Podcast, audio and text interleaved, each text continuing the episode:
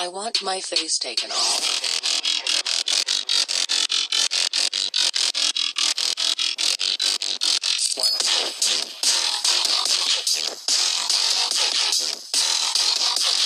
My face is gone.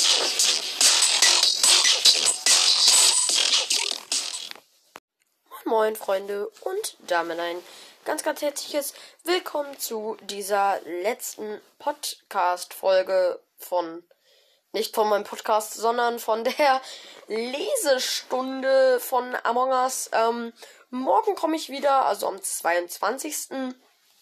komme ich wieder aus dem Urlaub und werde dann natürlich wieder Folgen machen. Das waren jetzt alles vorproduzierte Folgen. Äh, und ja, das ist die letzte Folge. ja, ich hoffe, euch gefällt das Projekt. Äh, ich habe es ja jetzt noch nicht hochgeladen, also ich werde es erst, ähm, ja, die Folgen jeden Tag, also sechs Tage, eine Folge davon, also jeden Tag, innerhalb von sechs Tagen eine Folge, äh, werde ich eine Folge jeden Tag hochladen und, ähm, ja, äh, und heute kommt halt das letzte Kapitel, morgen am 22. Ja, wenn das ja morgen, äh, komme ich wieder aus dem Urlaub und dann mache ich halt wieder Folgen. Äh, ja, ich hoffe, euch gefällt dieses ganze Projekt. Ich werde natürlich auch aus dem Urlaub noch ein paar Folgen senden. Wie zum Beispiel einfach so eine Folge Live-Update, wie der Urlaub so ist oder was ich mache. Einfach Live-Update, weil sich das haben auch Leute sich gewünscht. Das ist wieder mal kein Deutsch und deswegen würde ich sagen, weil ich jetzt schon wieder einfach nur Scheiße laber, fangen wir jetzt einfach an. Ja, ähm, mit Kap Teil 1, Kapitel 6. Let's go. Teil 1, Kapitel 6. Nachdem wir unsere Aufgaben auf der Brücke abgeschlossen haben, machen wir uns auf den Weg zum Frachtraum. Janelle und Livia kommen uns von dort entgegen. Wir winken uns kurz zu, aber keiner sagt etwas. Flavius und ich wissen, dass Liv jedes Wort gegen uns verwenden könnte. Janelle lächelt uns ausnahmsweise einmal nicht. Sie bleibt stumm, aber als sich unsere Blicke begegnen, hebt sie zum Zeichen, dass es ihr leid tut, zumindest die Schultern. Im Frachtraum beeilt sich Flavius mit dem Kanister und schleppt das volle Ding an den oberen Motor.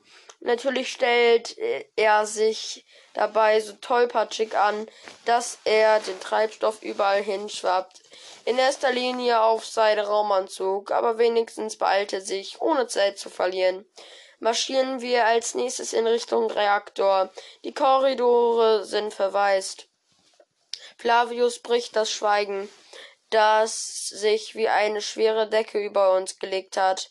Ich bin immer noch völlig verdattert, sagt er. Ich auch. Ich meine, es ist so unfassbar. Ein Mord. Da, da sowas häufig ausgerechnet auf meinem ersten Flug miterlebe. Nicht sehr hoch, schätze ich. Was du nicht sagst, Flavius. Es ist sogar ein ausgesprochen merkwürdiger Zufall. Ich behalte meine Überlegungen für mich. Es ist bestimmt klüger, Flavius vorerst äh, in dem Ganzen glauben zu lassen, dass ich ihn nicht verdächtige. Es kann vorhin überhaupt nichts anderes mehr. Er kann vorhin übrigens eigentlich nichts anderes mehr denken. Ich meine, fragst du dich nicht auch, wer es gewesen sein könnte, will er wissen? Doch, doch, ich, also, ich habe mir überlegt, bisher hat niemand die Richt in die Richtung geachtet, aber ich halte es für möglich. Was denn? frage ich. Na ja, also, ich persönlich glaube, Doc könnte dahinter stecken. Ich meine, sie ist super intelligent. Sie studiert irgendwas mit Biomedizin. Sie ist total anspruchsvoll. Und dann landet sie im Praxissemester und plötzlich auf diesem maroden Kutter. Da ist doch was faul. Was will sie denn hier machen, äh, das etwas mit Biomedizin zu tun hat? Was soll ich sagen? Ich verstehe es einfach nicht. Aber vielleicht habe ich auch was übersehen.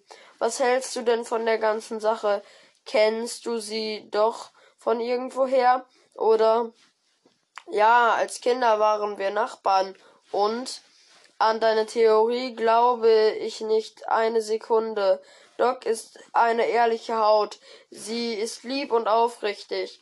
Ich kann mir beim besten Willen nicht vorstellen, dass sie einen niederträchtigen Mordanschlag plant. Sie ist viel zu regelkonform, um darüber auch nur nachzudenken, antworte ich. Vielleicht folgt sie die Regeln, von denen wir nichts wissen. Worauf willst du hinaus? Ich weiß nicht, vielleicht geht es um irgendein Experiment, das die Regierung durchführen soll, äh, durchführen lässt oder so. Flavius ist, das ist doch lächerlich. Von uns allen Hypothesen ist deine Verschwörungstheorie nun wirklich die unwahrscheinlichste. Okay, okay, wie du meinst. Aber ich behalte es trotzdem mal im Hinterkopf. Man weiß ja nie. Flavio, Flavius gegenüber gebe ich meiner Sache sicher, aber in ehrlich hege ich in Zweifel. Auch wenn ich nicht glaube, auch äh, auch wenn ich nicht zu glauben bereit bin, dass unsere Regierung, in welcher Form auch immer, in die Sache verstrickt sein soll, so wundert mich Docs Anwesenheit auf das Geld auch schon länger nicht. Was will sie hier untersuchen? In Wirklichkeit weiß ich nicht mal, auf welches Feld sie sich spezialisiert hat. Sie hat mir ihr ganzes Leben erzählt von ihrem Studium, aber Flavius weiß auch nicht, was genau sie hier tut. Was macht eine begabte Einsatzstudentin auf einem popeligen Patrouillenschiff? Die Frage muss ich ihr stellen. Bestimmt hat sie mir nur deshalb nichts Näheres erzählt, weil sie nicht dazu befugt ist. Oder ich sehe Gespenster. Doc als blutrünstige Mörderin im Namen der Wissenschaft. Nein, das ist doch lächerlich. Die ganze Sache macht mich noch paranoid. Meine Hirnwindungen spielen verrückt. Äh, wenn es auf diesem Wege wenn es auf diesem Raumschiff eine Person gibt, der ich voll und ganz vertrauen kann, dann Doc. Das heißt, glaube ich jedenfalls. Wir gelangen zum Reaktor. Flavius stellt sich vor die Bedien vor die Bedienpanel, um das Gerät hochzufahren. Ich bin erschöpft. Der ganze Tag nimmt und nimmt kein Ende und ich lehne mich an das gelbe Sicherheitsgeländer. Unwillkürlich muss ich gehen.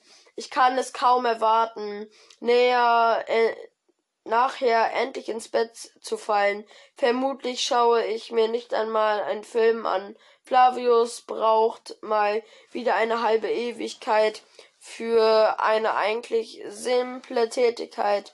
Er tippt auf Knöpfen herum, versucht und fängt von vorne an, wenn er noch eine Sekunde länger braucht.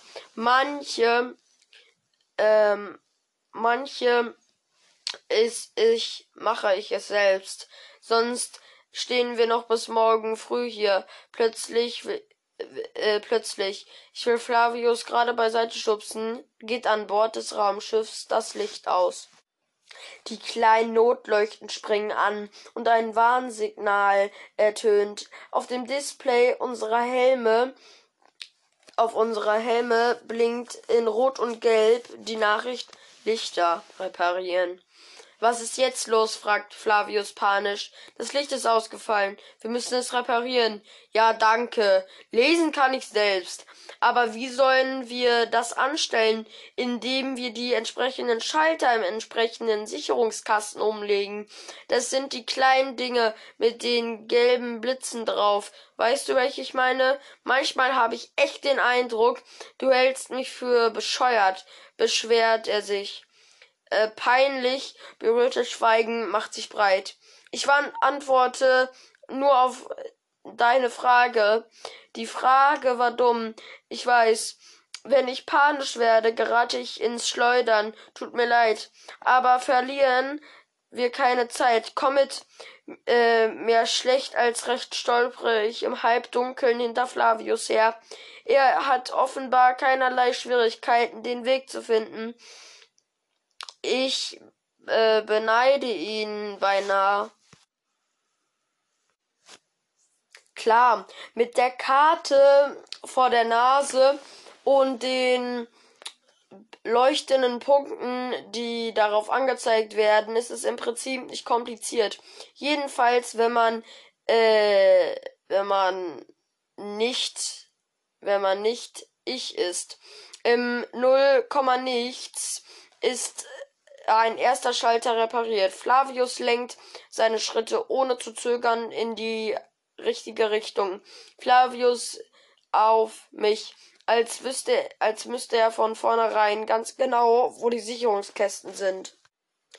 Ohne auch nur einen Blick auf die Karte zu werfen zu müssen, wer bitteschön kennt das Schiff so exakt, dass er weiß, wo die Dinger äh, alle installiert sind. Seltsam, äh, dass ein neuer, wie er das, wie er aus dem äh, F FF zu beherrschen scheint. Oder als wir einen zweiten Schalter umlegen, springt in Interface plötzlich auf 80% die Lichtwiederherstellung. Das heißt, dass die anderen auch daran arbeiten, das Licht wieder anzuknipsen. Jetzt fehlt nur noch ein Schalter, erkläre ich. Wir beschließen, ihn zu suchen. Vor dem letzten Sicherungskasten treffen wir Doc und JC. JC betätigt die Kurbel. Auf dem Raumschiff geht das Licht wieder an. Meine Augen brauchen einen Moment, um sich an die Helligkeit zu gewöhnen. Seid ihr nicht mehr auf der Krankenstation? fragt Flavius. Ohne Licht kamen wir dort nicht weiter, erwidert JC. Wieso sind die Sicherungen rausgesprungen? frage ich. Ich bin mir nicht ganz sicher, raunt JC. Es klingt mysteriös. Doc setzt zu sprechen an, aber wir werden unterbrochen von einer erneuten Not Notfallzusammenkunft.